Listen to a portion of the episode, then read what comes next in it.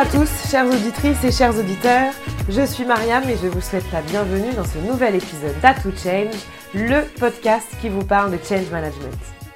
Vous le savez, quand on met un projet de transformation en place, qu'il soit stratégique, organisationnel, culturel ou encore digital, c'est pour atteindre un objectif précis. Cet objectif, on l'atteint avec différentes méthodologies de projet et de change pour embarquer toutes les parties prenantes dans la même dynamique et atteindre la cible. Mais pour que cette dynamique soit la bonne, il faut réussir à créer une synergie entre tous les acteurs du projet de transformation. Aujourd'hui, dans le studio, je reçois Julie Auger. D'abord consultante et formatrice en charge de projets de transformation, elle est devenue dirigeante d'un pôle conseil et change au sein d'une ESN spécialisée en pilotage de transformation digitale. Quand elle n'accompagne pas des projets de transformation, elle offre aussi son temps sous forme de mécénat de compétences auprès des startups engagées. Co-autrice d'un livre sur l'agilité, elle a également étoffé ses compétences par un cursus en neurosciences. Alors après 18 ans dans le métier, en synergie, Julie, elle s'y connaît.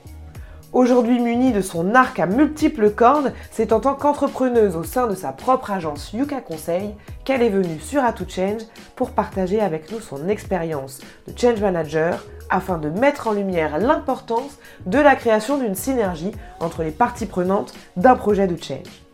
Elle nous partage ses meilleurs conseils et anecdotes et nous donne plein d'astuces pour devenir créateur d'expériences positives. Je peux vous dire qu'après votre écoute, vous allez avoir envie de faire du change autrement. Allez, je vous en dis pas plus, je vous laisse découvrir mon échange avec Julie et vous souhaite une bonne écoute. Bonjour Julie, bienvenue, bienvenue sur le podcast A to Change. Je suis super contente de t'avoir aujourd'hui. Euh, avant qu'on rentre dans le vif du sujet et qu'on présente un peu euh, le sujet de, ce nouvel épisode, est-ce que tu pourrais te présenter s'il te plaît? Avec plaisir euh, Marianne, tout d'abord merci pour ton invitation, je suis ravie de partager ce matin avec toi. Donc, je suis Julie Auger, je suis fondatrice d'un cabinet de conseil en conduite du changement qui s'appelle Yuka. Euh, et qui a pour vocation en fait de concilier trois enjeux, les enjeux business, sociaux et environnementaux. Alors, pour vous introduire un peu le sujet de, cet épisode, euh, je vous explique un peu comment euh, on a échangé avec Julie. En fait, ça fait un moment que je voulais enregistrer avec Julie, puisque experte du change, bah, elle vous racontera un peu plus ses expériences au fil de l'eau. Comment ça se passe chez A2 Change? C'est qu'on laisse à notre invité le choix du sujet. Et donc euh, aujourd'hui, on va parler de synergie des parties prenantes d'un projet de transformation. Est-ce que tu peux nous expliquer pourquoi tu as choisi qu'on parle de ça aujourd'hui quand tu es venu vers moi avec cette proposition, je me suis dit, mais euh, qu'est-ce que je peux apporter de différenciant à la communauté euh, Change? Qu'est-ce que je n'ai pas appris dans un livre, mais sur le terrain? Et qui représente donc une véritable expérience à partager. Voilà. Alors, euh, ben, j'ai choisi de mettre à profit cette petite heure ensemble pour euh, particulièrement mettre en lumière la dimension un peu plus euh, sociologique en fait de notre métier, mhm. c'est-à-dire notre rôle essentiel d'observer, d'agir sur une partie plus invisible en fait de l'entreprise, celle des relations, des liens, des interactions sociales, qui sont en fait un levier extrêmement puissant de performance collective quand elles sont qualitatives. Alors on parle souvent d'humain dans notre métier, tu sais, on dit oui, moi je fais de la conduite de changement, je m'occupe de l'humain dans notre métier, mais des fois ça sonne un peu comme si euh, on s'occupait de cailloux juxtaposés qu'il fallait faire bouger. Et en fait moi ça me dérange, cette euh, façon de fonctionner. Alors euh, que ce qui génère en fait et constitue réellement au sein d'un groupe une dynamique ou du mouvement, c'est leur interaction. Et alors, moi, j'aimerais plutôt qu'on considère en fait notre matière, les humains, plutôt comme un système vivant mhm. euh, qu'il faudrait accompagner. Hyper intéressant. Et c'est vrai que, enfin, vous, chers auditeurs, vous l'avez remarqué, nous sur Atout Change, on parle souvent d'humain. C'est vraiment une thématique qui revient souvent et qui est importante pour nous. Euh, mais quand on parle de synergie des parties prenantes, peut-être faudrait-il commencer par savoir qui sont les parties prenantes, parce qu'on est souvent focalisé sur les end users, et c'est normal, puisque très souvent, c'est eux qui sont en première ligne du changement. Mais tu as raison d'élargir notre champ de vision. Euh, est-ce que tu pourrais nous dire quels sont pour toi les points de vigilance à avoir sur ce sujet? Effectivement, on va aborder la, première partie hein, des, parties prenantes euh, qui sont réellement en fait les cibles de notre action euh, de change. Alors on a, deux, défauts, hein, soit de les sous-estimer, soit de les surestimer. mais généralement, quand on, on sous-estime leur envergure, il y a plusieurs raisons à cela que j'ai rencontrées. Tout d'abord, c'est parce qu'on ne savait pas. D'accord Quand on est jeune euh, consultant en conduite du changement et qu'on nous dit euh, il y a un projet de transfo, occupe-toi des end-users, on fait un peu ce qu'on nous dit de, faire. Euh, donc c'est plus un manque d'expérience. Mhm. mais en soi, c'est pas grave. Parce qu'à minimum, les end-users, c'est effectivement les gens les plus importants et les plus urgents à, s'occuper. Et puis, en fait, avec le temps et la maturité, en fait, on élargit et là, euh, on a un vrai devoir de conseil vis-à-vis de, l'entreprise qui des fois ne veut pas ou ne peut pas en fait euh, élargir euh, son sujet de transformation parce qu'il ne veut pas gérer de la complexité. Il ne veut pas mettre aussi de l'argent, hein, mhm. tout simplement, dans le bon dimensionnement d'une équipe. parce que il peut être confronté à un éclatement géographique de ses cibles. Donc il se dit euh, bah, en fait euh, c'est compliqué donc je vais pas le faire. Et puis euh, très souvent je suis confrontée aussi à une urgence où il faut faire le projet et donc on fait vite. Qui dit vite, qui dit on se focalise un peu sur les personnes les plus importantes. Et c'est vrai que ça c'est souvent le cas. de, travailler dans l'urgence et du coup d'être focus and users. Exactement. Mais il faut avoir conscience que toute action a une conséquence, mais qu'également toute inaction en a une. Et que ça, avoir, ça va avoir des répercussions. Donc il faut, se, il faut respecter effectivement ce qui est demandé par, euh, par le projet, euh, mais il faut aussi avoir cette capacité à élargir notre, notre champ de vision et notre champ d'intervention et notre champ de conseil, parce que je me suis rendu compte que la, la vraie réussite d'un projet de transformation, c'est de le penser euh, systémique et donc global. à l'inverse, le deuxième biais qu'on peut avoir, en fait, c'est aussi euh, de surestimer, en fait, mhm. de vouloir embarquer tout le monde. Alors tu vas me demander... Euh, oui, quel est le juste milieu Exactement. Voilà. Alors moi j'aime bien euh, utiliser des métaphores.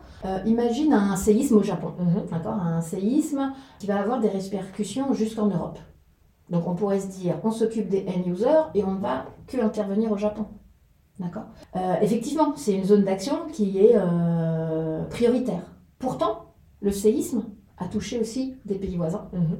et a eu des répercussions jusqu'en Europe. Donc tu vois, quelque part, on a, on a trois zones.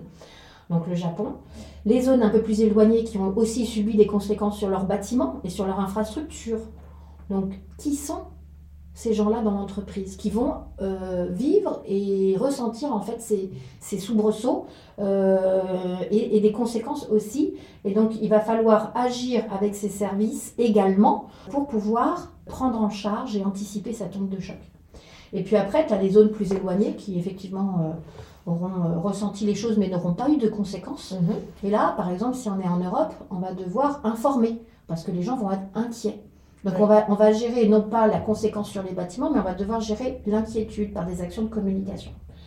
Et puis enfin, euh, imagine les États-Unis qui n'ont rien ressenti, ils vont apprendre ça par euh, aux informations, puis ils retourneront euh, à leurs occupations une, fois l'information obtenue, mais ça n'a pas d'incidence sur leur vie. Voilà. Et ben en fait, l'entreprise et, les cibles, quand on fait un travail sur les cibles, ben, c'est un peu pareil. Comment est-ce qu'on rend ça concret dans un projet de transformation d'entreprise, cette image de séisme? Alors, effectivement, il faut mapper notre terrain de jeu. D'accord euh, il faut mapper notre terrain d'action, que ce soit direct ou indirect. Peut-être que ça ne va pas être nous qui allons nous en occuper, mais il ne faut pas oublier de les cibler. Euh, moi, j'aime bien organiser un atelier à peu près d'une heure. En fait, c'est un atelier de, mapping où euh, tu mets sur un grand paper un visuel sous forme de cible, mhm. justement. Tu vois, rouge au centre, orange, jaune et puis blanc au fur et à mesure avec des cercles. Et puis, tu donnes des post-it aux participants et tu leur demandes d'écrire toutes les parties prenantes auxquelles ils pensent. Et puis toi, sous la main, si tu as réussi à récupérer un organigramme, c'est encore mieux.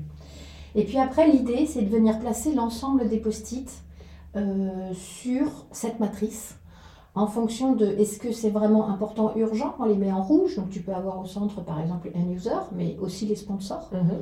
Euh, tu peux avoir en orange les services un petit peu euh, collatéraux, très souvent par exemple sur un projet de conduite du changement, on oublie euh, les juristes.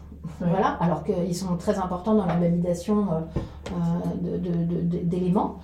Euh, et puis, euh, ne pas oublier également, par exemple, des fournisseurs qui peut-être dans un premier temps, tu n'en as pas besoin. Je me souviens d'un projet dans la mode où on avait tout simplement oublié le fournisseur qui faisait les étiquettes de vêtements. et donc, derrière, on a dû courir en fait pour essayer de rattraper, d'embarquer le fournisseur qui se retrouvait avec plus aucun délai pour travailler sur le sujet et embarquer sur notre projet. Donc, tu vois, il y a quand même des, des incidences. Donc bien faire ce travail en amont, mhm. ça permet euh, de, euh, euh, d'éviter des, des, malentendus, des angles morts, et ça permet vraiment de voir la différence entre un, un expert en conduite du changement et quelqu'un qui a vraiment de la maturité. Et puis ça permet aussi de donner à ton assemblée qui est là en atelier une vision globale de toutes les personnes qui seront impactées par le, projet de transfo, ce qui souvent n'est pas le cas. une personne euh, que ce soit end-users ou sponsors, n'a pas toujours la vision de toutes les personnes qui vont être impactées. Donc ça permet aussi la, la, conscience de, l'impact du projet. Oui, c'est très bien, très bien formulé cette, cette conscientisation, cette visualisation. Et en fait, euh, moi je considère que l'expert en conduite du changement doit avoir une dizaine de visuels dans un petit butin à côté de lui. Mhm. Euh, celui-là, il fait partie. Parce que à tout moment du projet, on dit à qui on envoie un mail, qui doit être informé. Euh, voilà. Et, nous, on doit tout le temps, pour éviter aussi d'avoir une charge mentale, de toujours refaire en fait cette liste, avoir ce document sous les yeux mhm. pour n'oublier personne. Parce qu'un des risques humains, c'est d'oublier quelqu'un qui va ensuite générer de la résistance parce que justement il a été oublié. Donc moi j'aime bien cet atelier euh, qui est très complémentaire hein, d'un travail sur les RACI que la gestion de projet généralement fait. Mais j'aime bien parce qu'il est visuel, il est simple, il est accessible, il est participatif pour les gens qui sont dans l'assemblée. Et ça me permet souvent de remettre la place des sponsors. Euh, les managers aussi, qui très souvent, comme on est pressé et dans l'urgence, on veut aller travailler avec les end-users, et eh ben on les bypass. Mm. Ça crée de la résistance. Voilà, il ne faut pas les oublier. Il ne faut pas les bypasser. On est dans l'urgence, mais si tu bypasses les interactions, tu vas générer de la résistance et tu auras des frottements après. Voilà. Également les autres services hein, qui auront besoin d'être informés ou qui agiront plus tard peut-être dans le projet. Mais très souvent, ceux-là, on se dit, bah, ils vont arriver plus tard dans le projet, donc euh, en fait, il faut les informer très en amont. Euh, parce que des fois, ils ont aussi des très bonnes idées de simplification. Et puis, un acteur qu'on oublie, c'est l'équipe projet. Alors ça, on va placer tout le monde et on va oublier de poser l'équipe projet, qui est également, c'est un peu euh, the touch, l'objet de notre conduite du changement. C'est-à-dire que si tu ne prends pas soin aussi de l'équipe projet, en termes d'acteurs de, de, la conduite du changement, euh, bah c'est comme si tu prenais pas soin de ton bateau. Mhm. Voilà. Donc tu es focalisé sur ton île, mais alors ton bateau il peut prendre l'eau, ta voile aller arracher, etc. Euh, et tu dis à une équipe de fonctionner. Voilà. Donc il faut avoir le regard, sur euh, l'île, mais également sur ton bateau. Et c'est à nous, acteurs de conduite du changement, d'être aussi vigilants. Si tu fais une démarche d'écoute auprès des end-users, il faut faire aussi une démarche auprès de l'équipe projet. Sachant que euh, le, projet de change, les étapes de change management s'inscrivent dans la dynamique du projet au global. Donc c'est finalement assez logique de prendre soin de l'équipe projet, mais c'est vrai que c'est un acteur, euh, c'est une dimension qu'on oublie la plupart du temps. Exactement. Et en fait, euh, euh, on lance un kick-off auprès des, utilisateurs finaux et on soigne pas très bien le kick-off auprès de l'équipe projet.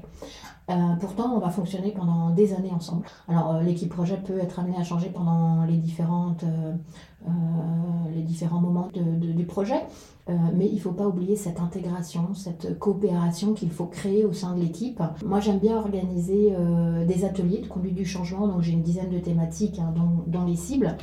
Euh, dont le nom du projet, par exemple, aussi, qui est, très intéressant euh, à, organiser, euh, pour avoir des, sujets de collaboration, pour tester en fait la coopération, sortir de leur sujet d'expertise et avoir un regard justement sur ce qui se passe entre eux.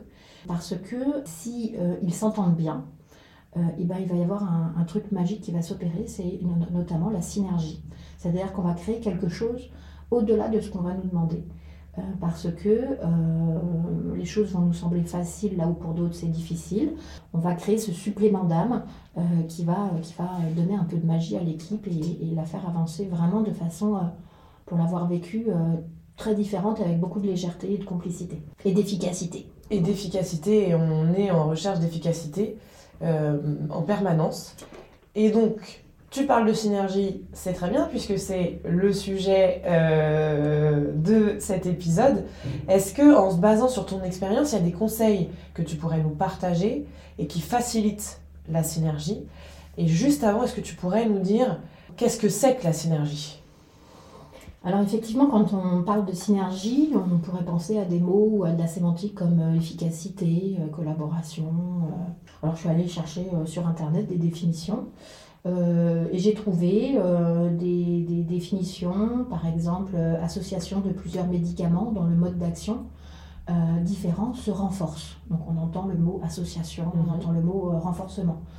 Une autre définition, c'est la mise en commun de plusieurs actions concourant à un effet unique.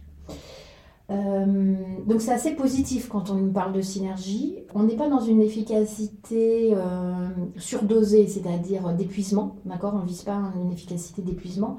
On vise euh, quelque chose de l'ordre de 1 plus 1 égale 3. Et en fait, quand tu notes ça aussi dans ma War Room conduite du changement, 1 plus 1 égale 3, et de te demander à chaque fois que tu fais une action ou que tu rencontres les gens, Qu'est-ce qui va générer ce 3 Qu'est-ce qui va générer ce supplément d'âme, cette euh, surperformance euh, avec des gens qui gardent le sourire et qui gardent l'envie de travailler avec toi?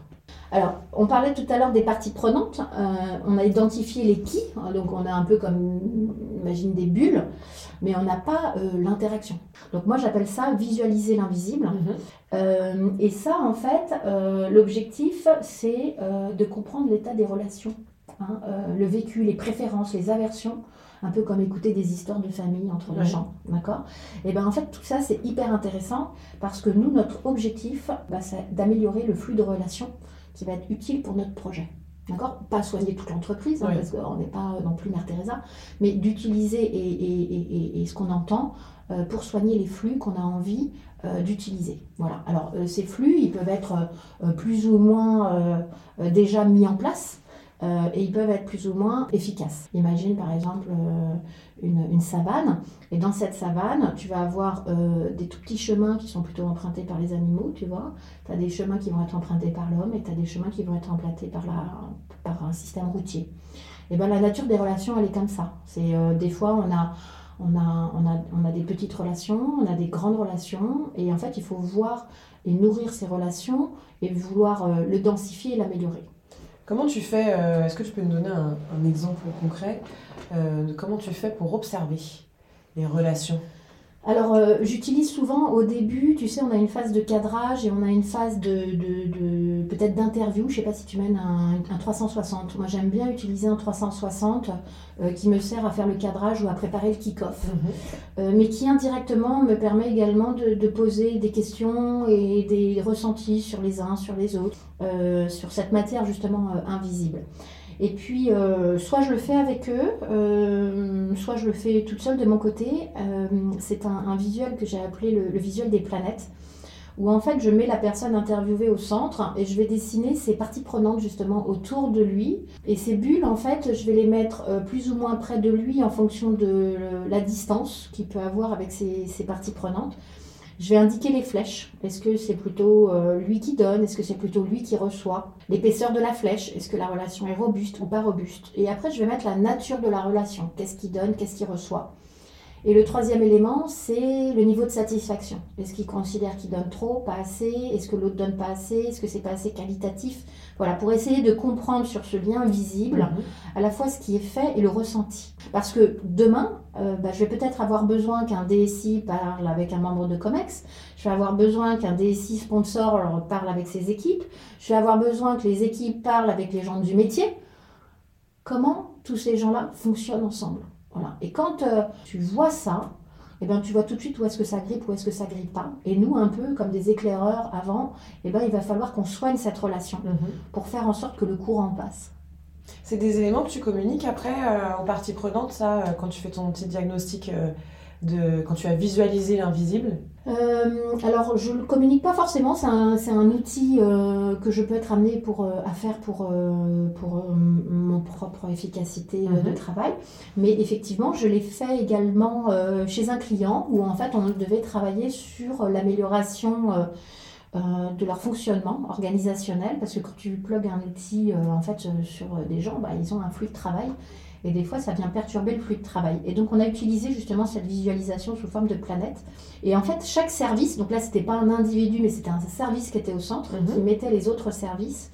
Et ensuite, euh, une fois que chacun avait dessiné son service, on a mis en place en fait des rencontres sous forme de euh, rencontres Tinder. Euh, qui avait pour objectif de dire, ben voilà, qu'est-ce qui me plaît chez toi, qu'est-ce qui me plaît un peu moins et d'utiliser ce temps pour essayer à la fois de faire un compliment et euh, d'améliorer un élément qui nous paraissait important euh, d'améliorer dans la relation et dans, et dans, et dans le flux euh, relationnel, dans le flux de travail.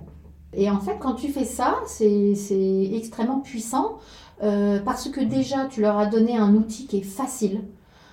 très souvent, on arrive avec des consultants qui ont des, des méthodes et des outils qui sont très puissants intellectuellement, mais avec lesquels on a du mal à accrocher, le... public en face parce que parce que c'est trop compliqué et puis parce que tout le monde n'est pas cérébral. Mm. Donc moi, euh, j'utilise pas mal d'outils euh, très visuels euh, qui simplifient, qui sont pas parfaits, mais qui sont en fait une base de dialogue. Voilà, donc euh, c'est pas très compliqué de faire des cercles, de faire des flèches. C'est ça qui, qui, est important pour moi, c'est que les gens puissent se parler, parce que euh, la relation, c'est l'interaction, et l'interaction passe par l'écoute et la communication. Donc du coup, une fois que, une fois que tu as mis en place ces, ces, outils, ces ateliers, que tu as euh, éveillé les consciences des parties prenantes, que tu as réussi à créer le dialogue euh, et les réflexions, évidemment dans la bienveillance, oui. puisque c'est la base, pour pouvoir bien travailler, comment tu fais pour renforcer ou améliorer les relations avec les parties prenantes? Alors, euh, c'est intéressant ta question parce que, en fait, euh, les gens ont peur de rentrer en contact les uns avec les autres. C'est-à-dire qu'en fait, euh, très souvent, là où il y a un vide relationnel, il y a une peur. D'accord? Il y a une peur, soit réelle, historique, euh, soit un peu fantasmé, soit par exemple des fois je rencontre des gens qui disent euh, qu'ils ne sont pas à la hauteur, euh, voilà, c'est aussi peut-être des fois de manque de confiance de soi, etc. Mais ce qu'il faut savoir en fait, c'est que la peur génère des résistances. Et donc en fait, il faut développer la complicité et la confiance. Ce que je fais, et qui est un peu antinaturel en général d'un équipe projet qui va être à fond, à fond, à fond dans un projet, c'est que je considère que la relation est prépondérante au travail. Euh, si tu as une bonne relation, en une heure, ton sujet il est bouclé. Si tu n'as pas une bonne relation, tu peux passer trois heures, tu n'aboutis à rien. Et c'est ça, en fait, que j'ai observé sur le terrain. Mhm. Et donc, travailler sur cette relation en disant, et eh, si on commençait par un icebreaker, notre réunion? Alors, les gens, ils te regardent un peu en disant, mais non, il faut travailler dans le dur, on n'est pas là pour rigoler. Mais en fait, on perd du temps pour en gagner derrière. Euh, un exemple euh, que, que j'ai eu, par exemple, entre deux services qui ne s'entendaient pas, et donc on m'a dit, il faut les mettre ensemble. C'était un service commercial et un service logistique. Et euh, ils ne s'entendaient pas. Ils n'arrivaient pas à se parler. Les commerciaux passaient trop de commandes. La logistique n'arrivait pas à suivre. Donc les commerciaux ne vendaient pas, n'avaient pas leurs primes. Enfin bon. Et donc tout ce petit monde s'énervait les uns contre les autres en oubliant euh, le sens commun qui est effectivement de faire fonctionner une entreprise et qu'on est tous dans le même bateau. Alors j'ai proposé aux clients euh, de travailler la matinée sur la relation. Mhm. Alors, euh, bah, j'ai eu des résistances, hein, forcément. Ils m'ont dit non, il faut qu'on travaille dans le dur, il faut qu'on les mette en face, il faut qu'ils se parlent. Et j'ai dit bah non, puisqu'ils ne se parlent pas, on va commencer justement par un atelier où il ne faut pas se parler. Donc, je les ai mis derrière une porte. J'avais préparé un atelier de, modelage. Mhm. Euh, et euh, sur la porte, il y avait écrit ensemble. Et quand ils passaient cette porte, ils avaient l'obligation de ne pas se parler. Et je mettais un commercial et un logisticien ensemble il y avait des tables avec de l'argile et je leur demandais de construire un pont sans se parler. Hyper intéressant. Et donc, euh, bah, ils ne parlaient pas de leurs problèmes relationnels, mais il y avait beaucoup de communication euh, non verbale qui s'est mise en place. Et la communication non verbale, euh, elle s'est mise en place parce qu'ils ont dessiné sur l'argile, ils se touchaient sur l'épaule, ils se regardaient, ils se partageaient, etc. Il y avait un peu de compète entre les uns et les autres pour faire le plus beau pont, des petits ponts, des grands ponts, des mains qui se rejoignent, il y avait de la créativité et c'est incroyable. Et à un moment donné, euh, quand l'exercice a été euh, terminé, euh, on leur a demandé de s'exprimer sur leur création. Et je vais te dire, il y a un truc magique qui s'est créé, c'est qu'ils ont parlé en utilisant le nous. Nous avons décidé de faire un pont haut, nous avons décidé de mettre des piliers, et en fait, ça y est, la journée, elle était gagnée. Je savais que derrière, toute l'après-midi, quand on allait travailler, on allait réussir à résoudre les problèmes parce que le nous était à nouveau installé entre les gens. Et donc, tu vois, ça, c'est un peu euh, out of the box. Et pourtant, en fait, c'est hyper puissant. Parce que derrière, en une demi-journée, ben, on a résolu les problèmes. Voilà, euh, exprime ensuite, euh, les commerciaux disent ce qu'ils ont besoin, la logistique euh, dit ce qu'il a besoin, et ils sont en écoute. Ils ne sont pas du tout en opposition ou en conflit. Est-ce que l'écoute permet aussi de mieux comprendre Quand on décide d'être en écoute de l'autre, on décide aussi de comprendre les problématiques de la personne en face ou du service en face et d'accepter que les problématiques sont différentes en fonction des personnes et que donc pour bosser ensemble il faut avoir mais c'est de l'empathie en fait. Il faut développer une, une intelligence émotionnelle euh, et donc l'argile permet de développer une, intelligence émotionnelle. Non mais c'est hyper bien. Il y a, ça et puis il y a une autre expérience aussi qui est très facile à mettre en place avec une balle. Euh, si tu as une grande salle avant de te mettre euh, sur la table, tu demandes à tes participants de te mettre en cercle et de se lancer la balle, mhm. d'accord? Et de faire un tour, et à chaque fois que la balle tombe, à chaque fois que la balle tombe, et eh ben, il recommence. Alors d'abord, ça raloute, tu retrouves la chasse à la sorcière, qui a fait tomber la balle, qui nous oblige à recommencer, tu vois, on est dans le qui. Et puis à un moment donné, une fois qu'ils ont tous réussi, tu vas commencer à leur attribuer des handicaps. Alors il y en a un qui va devoir fermer les yeux, parce que des fois j'ai une contrainte, c'est que je pilote sans visibilité. Mhm. Un, euh, tu vas lui enlever un bras, parce que ben, j'ai une équipe et je manque de personnel. Un autre, tu vas lui enlever une jambe, parce que justement il est déstabilisé par plein d'autres changements. Et tu vas leur demander de refaire le même exercice. Et qu'est-ce qui se passe? C'est-à-dire qu'avant, ils étaient un peu dans euh, l'agitation, euh, la chasse à la sorcière, ils se mettent à se concentrer. Ils se mettent à se concentrer pour recevoir la balle, mais pour l'envoyer au voisin avec de l'attention, euh, avec de la considération, avec l'envie que l'autre reçoive la balle. Et en fait, c'est très différent d'envoyer une balle et, d'avoir envie que l'autre la ah reçoive. Tu vois ce que je veux dire mm.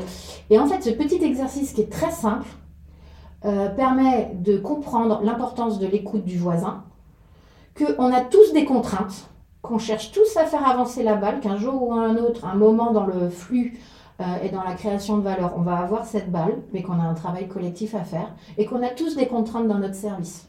Voilà. C'est un exercice qui dure 7 euh, minutes, 8 minutes, mais qui, euh, derrière, si tu le débriefes au paper et que tu leur dis bah, qu'est-ce qu'il y a eu de différent entre la première expérience et la deuxième expérience, et ensuite, en fait, tu as généré de l'écoute, de la synergie pour ta réunion derrière.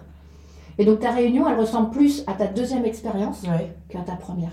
Donc toi, tu fais ça, les ateliers, avant les réunions Ouais, plein, plein de petits icebreakers, plein de, euh, de, choses qui permettent en fait de créer des, des synergies. Ça génère de l'écoute et d'utiliser la météo euh, que tu dois connaître. Hein, euh, qu'est-ce qui va, qu'est-ce qui va moyennement et où est-ce que tu te positionnes. Ça permet de purger. Et en fait, une fois que tu as purgé, les gens sont en écoute et peuvent travailler en fait euh, de façon constructive. Mais tant qu'ils n'ont pas été écoutés, tant que tu n'as pas purgé, le vase, il est plein. Donc il ne peut, pas, il peut pas se remplir. Voilà. Et en fait, quand tu es vigilant sur tout ça, au-delà de l'ordre du jour, de la réunion, de la maîtrise, de ton atelier, si te dis comment les gens rentrent dans ma réunion? Est-ce que les gens sont en mesure d'avoir vidé leur vase? Est-ce qu'ils sont en mesure euh, d'écouter l'autre, d'être en interaction constructive?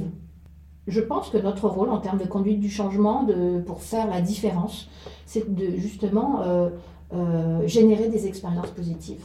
Et je pense, euh, avant de continuer sur l'expérience positive, je pense que la, de donner de la considération aux équipes, à nos interlocuteurs, pas seulement dans le cadre du projet et du change, mais aussi en tant que collaborateur, ça permet d'ouvrir aussi les chakras entre guillemets en se disant bon bah les collaborateurs vont se dire bon bah on m'a écouté déjà ça fait du bien parce que j'avais des choses à dire et puis euh, on m'a considéré je pense que c'est vraiment euh, ça, ça on change la perception de la personne qui est en face parce qu'en plus des fois quand on est consultant on arrive en mission et on nous dit bah voilà c'est elle est consultante il est consultant euh, moi ça fait 20 ans que je travaille ici qu'est-ce qu'on va me qu'est-ce qu'on va me dire de changer alors que moi c'est un petit nouveau, c'est une petite nouvelle. Alors que quand tu donnes de la considération à quelqu'un, il se dit bon bah je suis écouté et il donne une espèce de valeur aussi à la parole que toi tu viens lui apporter. Donc je pense que c'est quelque chose d'assez important. Oui, c'est très important les valeurs. Ça c'est un, des trois ateliers que je mène. Euh, dans l'équipe projet, c'est que pour faire collectif, il faut qu'on partage des valeurs. Mm.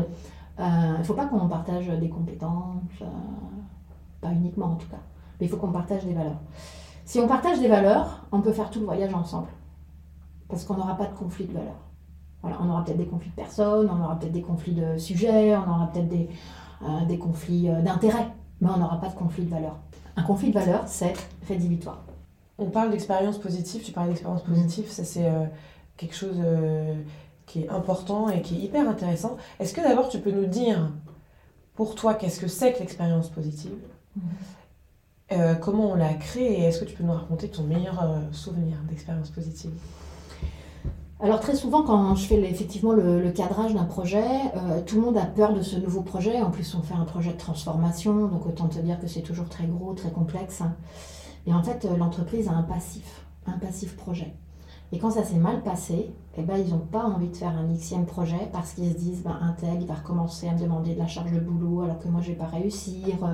Ah, mais de toute façon, la dernière fois, on a fait un projet, euh, on a, on a, sorti un canon pour tuer, pour tuer une souris, euh, on n'a pas atteint les objectifs. Voilà.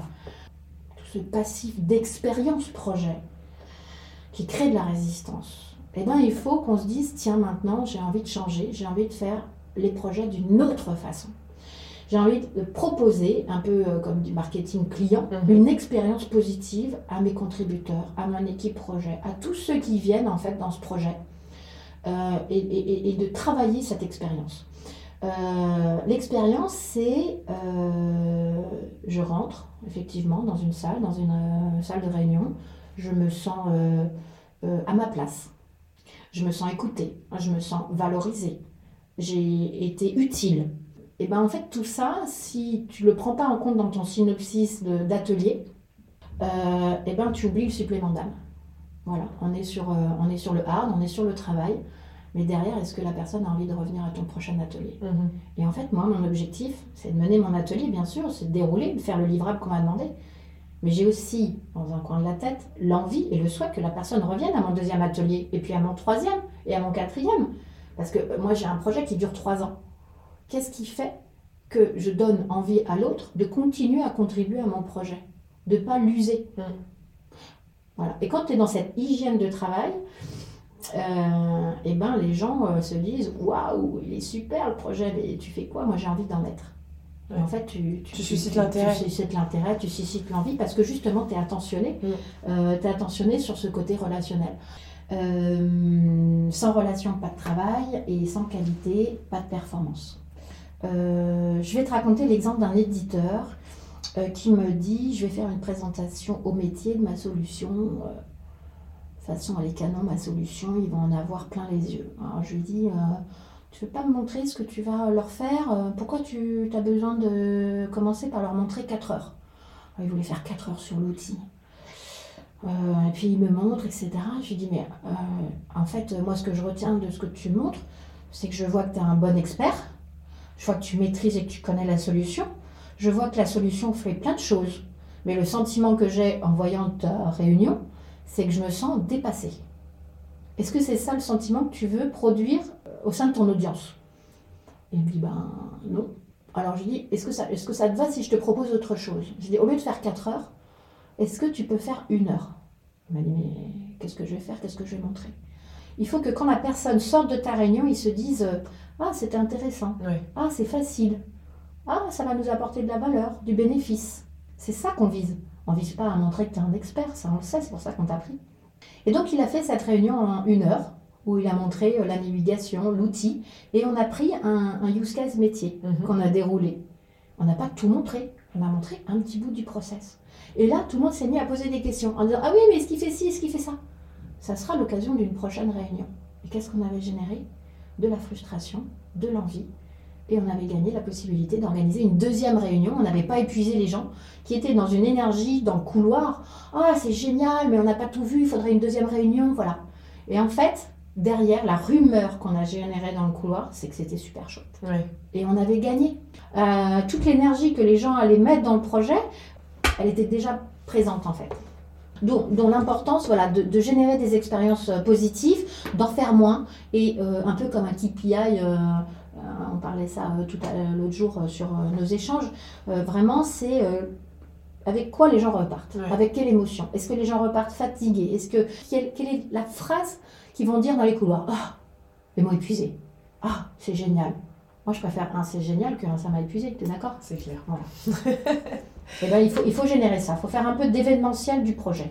On, je voulais revenir juste sur euh, un peu expérience positive et synergie.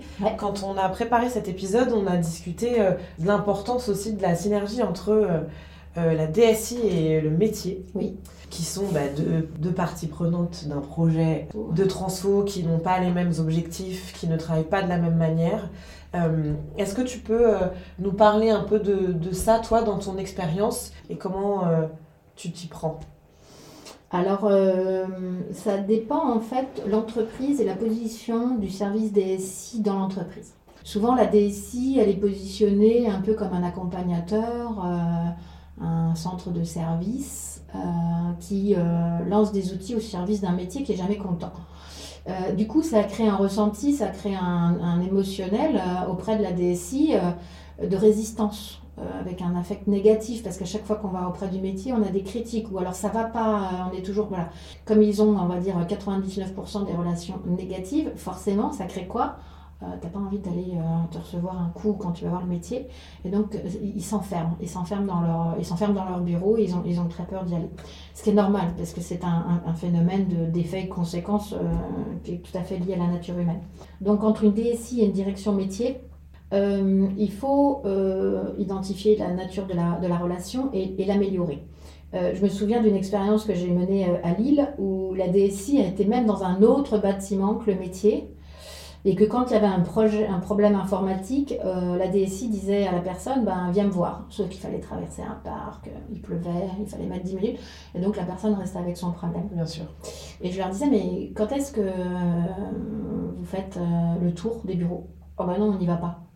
Voilà. Et donc, on a mis en place, à travers un tableau qu'on a mis dans l'open space du métier, un, lieu de, un lieu d'échange et de partage entre la DSI et euh, les métiers sur les sujets pour faire avancer notre projet. Et euh, j'ai demandé à la DSI de venir et d'animer cet atelier. Euh, alors on a commencé facilement avec une météo, mhm. où je demandais systématiquement quand il y avait un point négatif d'apporter au moins deux points positifs pour permettre en fait à, l'équipe de, de, la DSI euh, de ne pas s'en prendre euh, plein la figure tout de suite. Et puis, bah, ils se sont rendus compte qu'il y avait des choses positives. Ils se sont rendus compte que ben, finalement, les gens étaient critiques, mais c'est surtout qu'ils avaient des problèmes. Et puis, quand on le résolvait, la personne les remerciait. Euh, et donc, ils avaient une fierté de cette reconnaissance. Et donc, au fur et à mesure, en fait, une relation un peu effrayante euh, est devenue en fait une relation euh, forte, une relation de complicité où en fait euh, même ils déjeunaient ensemble midi à la fin parce qu'ils avaient découvert que eh ben, l'autre n'était pas aussi terrifiant. et donc on a facilité le travail par la mise en place d'un espace de dialogue avec un outil, une matrice qui était facile à compléter et qui favorisait l'échange et les relations positives, négatives, mais quand elles étaient négatives, elles étaient constructives et on travaillait ensemble à des plans d'action et on marquait aussi tous les petits succès de la semaine. Donc, euh, et on communiquait tous les succès de la semaine et tout ce qu'on avait fait. Très souvent, dans un document, on montre euh, tout ce qui reste à faire. Moi, je tenais euh, un, un, document qui montrait tout ce qu'on avait déjà fait.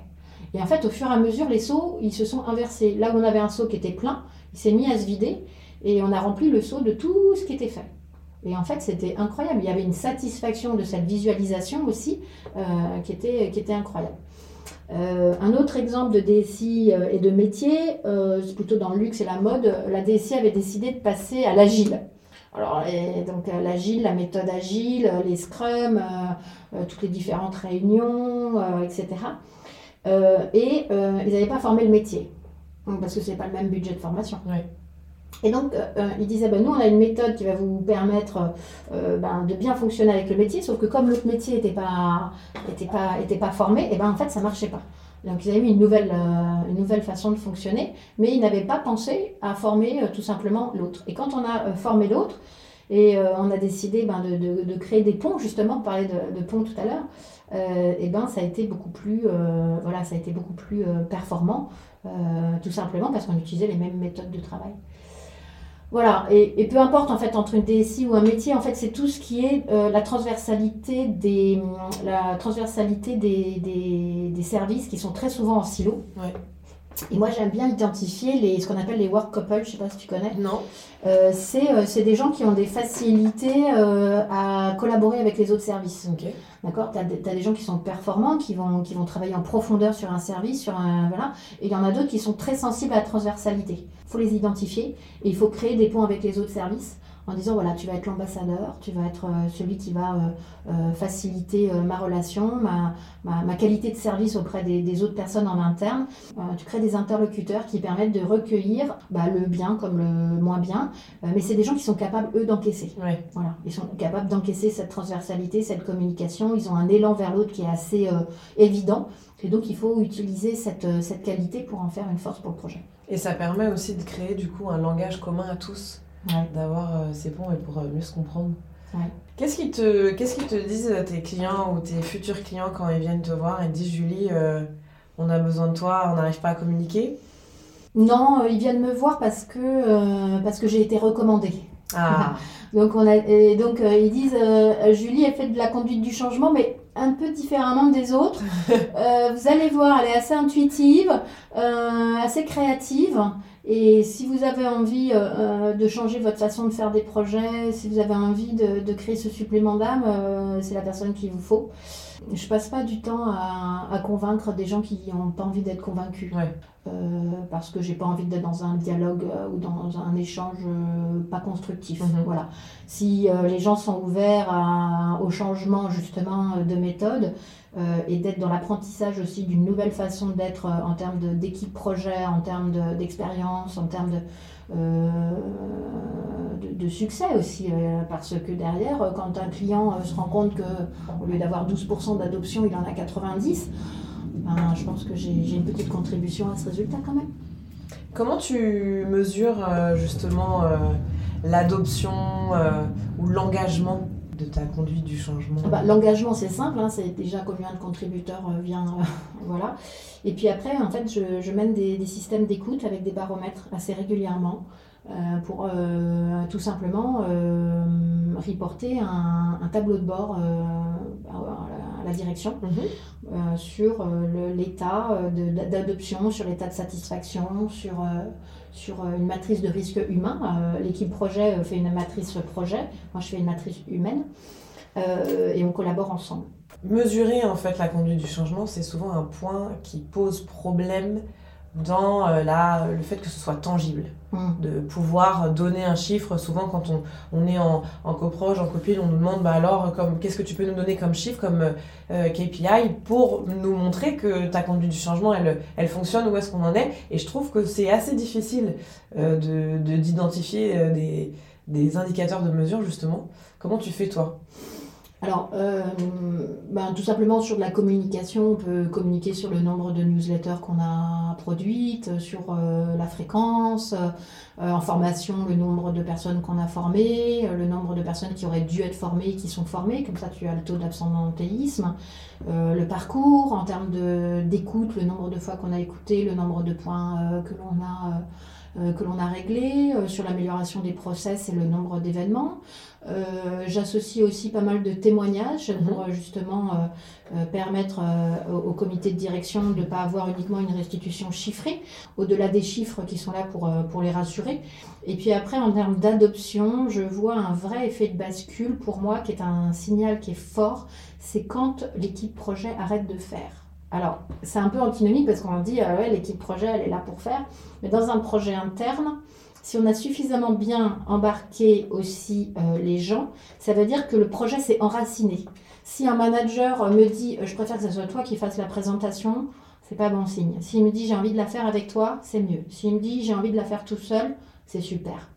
Et en fait, plus l'interne s'approprie les sujets, pour moi, c'est euh, un indicateur d'adoption. Et alors, c'est vraiment, je te dis, c'est complètement paradoxal avec une équipe projet à qui on demande de faire, mais, mais moi, j'ai pas besoin d'être sur le devant de la scène.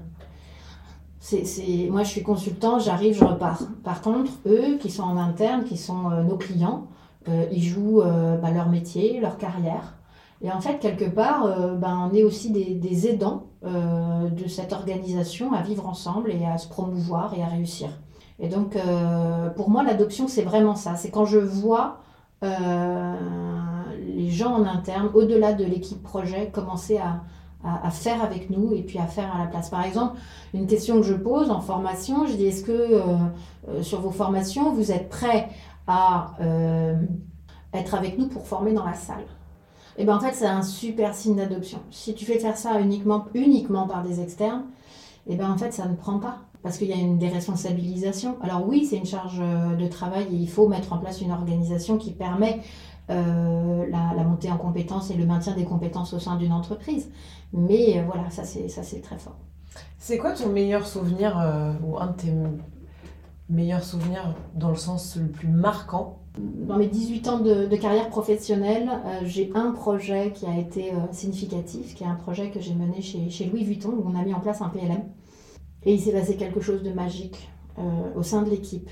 Justement, euh, on, avait monté une, une war room euh, qui était proche du métier. on avait des gens de l'informatique, des chefs de projet, des directeurs. On était tous dans la même salle. On travaillait en open space. on avait des sponsors qui nous donnaient beaucoup de liberté, qui n'étaient pas du tout avec la volonté d'être omnipotent. Mhm. Euh, qui était plutôt là pour, euh, pour nous conseiller, avec beaucoup de, voilà, beaucoup de liberté. Et en fait, on prenait des décisions sur le terrain, de façon immédiate. Euh, et puis, on avait aussi des gens qui étaient très compétents autour de la table, mais qui n'avaient pas de problème d'ego. on n'avait pas besoin de démontrer qu'on était compétent, on savait qu'on avait été choisi parce qu'on parce qu'on était, parce qu'on était bon. Et donc, en fait, ce sujet-là n'a jamais été abordé. Et donc, on s'est concentré directement sur le travail, on bossait, on acceptait nos personnalités différentes. Et en fait, ça, ça, a généré un projet dont je pense que Louis Vuitton se souviendra toute sa vie. Et moi aussi. Parce que euh, c'était incroyable de pouvoir euh, euh, mener, mener autant de travail, de charge. On avait effectivement des gros horaires, on avait de la complexité, etc. Mais on avait toujours le sourire. Parce qu'on était, parce qu'on se sentait, on se sentait fort, on se sentait soutenu, on se sentait aussi capable de dépasser les difficultés. Et puis, on avait confiance dans nos coéquipiers. Il y avait une très grande complicité. Une vraie synergie. Une vraie synergie. Merci Julie euh, pour, euh, pour tous ces exemples et, euh, et ces, ces, belles expériences que tu nous partages. Je trouve que ça donne envie aussi de travailler un peu avec des méthodes différentes.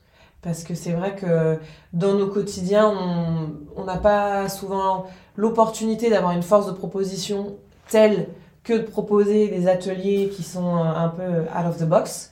Donc j'espère que euh, les auditeurs d'A Change qui auront écouté cet épisode euh, mettront dans leur sac une balle. Voilà, c'est quand même hyper important. C'est magique. Euh, et je pense que, je pense que ça, vous, ça vous sauvera des, des, des situations ou des réunions où on n'arrive pas toujours à les mener comme on le souhaiterait. Euh, est-ce qu'en plus de tous les conseils et tous les exemples que tu nous as donnés, tu aurais euh, des ouvrages à nous conseiller? Alors, euh, moi, je suis très expérientielle dans le terrain. Mhm. je trouve qu'on apprend, on apprend plus, on va dire, avec les autres. après, si j'avais vraiment un bouquin à conseiller, là, le dernier que j'ai lu, que j'aime bien, c'est un livre de Jacques Salomé qui s'appelle Vivre avec les autres, qui est plein de bon sens d'une forme de spiritualité humaniste. Hein. donc euh, voilà, si vous avez envie d'un ouvrage là-dessus euh, et d'être inspiré, allez lire euh, Salomé. On a envie d'être inspiré.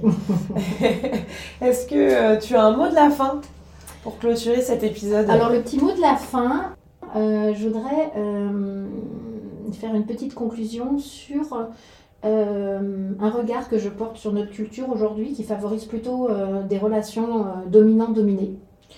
Euh, qui incite à la prise de pouvoir, à la soumission, qui suscite les oppositions, les affrontements. On voit, on voit l'actualité aujourd'hui. Euh, il y a beaucoup de violence, mais il y a aussi beaucoup d'auto-violence. Euh, et moi, j'ai envie de sortir de ça.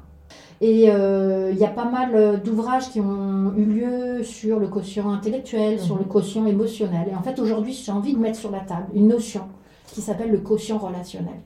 Le quotient relationnel, c'est euh, l'art de nouer et de préserver des relations mutuellement enrichissantes ainsi que la capacité à gérer des désaccords et des situations conflictuelles autrement que par la violence. Alors, euh, chère communauté, euh, continuons à réinventer nos modèles de collaboration pour euh, bâtir une véritable culture d'entreprise fertile et durable. C'est beau. Merci. Julie. Merci beaucoup. merci d'être venue dans les locaux d'Exalt. On enregistre aujourd'hui au studio, au siège. Donc on, est super contente que tu sois avec nous au studio chez nous. Qui est magnifique, magnifique bureau. Merci beaucoup Julie d'être venue sur A Change. J'étais vraiment euh, ravie de te recevoir. Merci. C'était un très bon moment.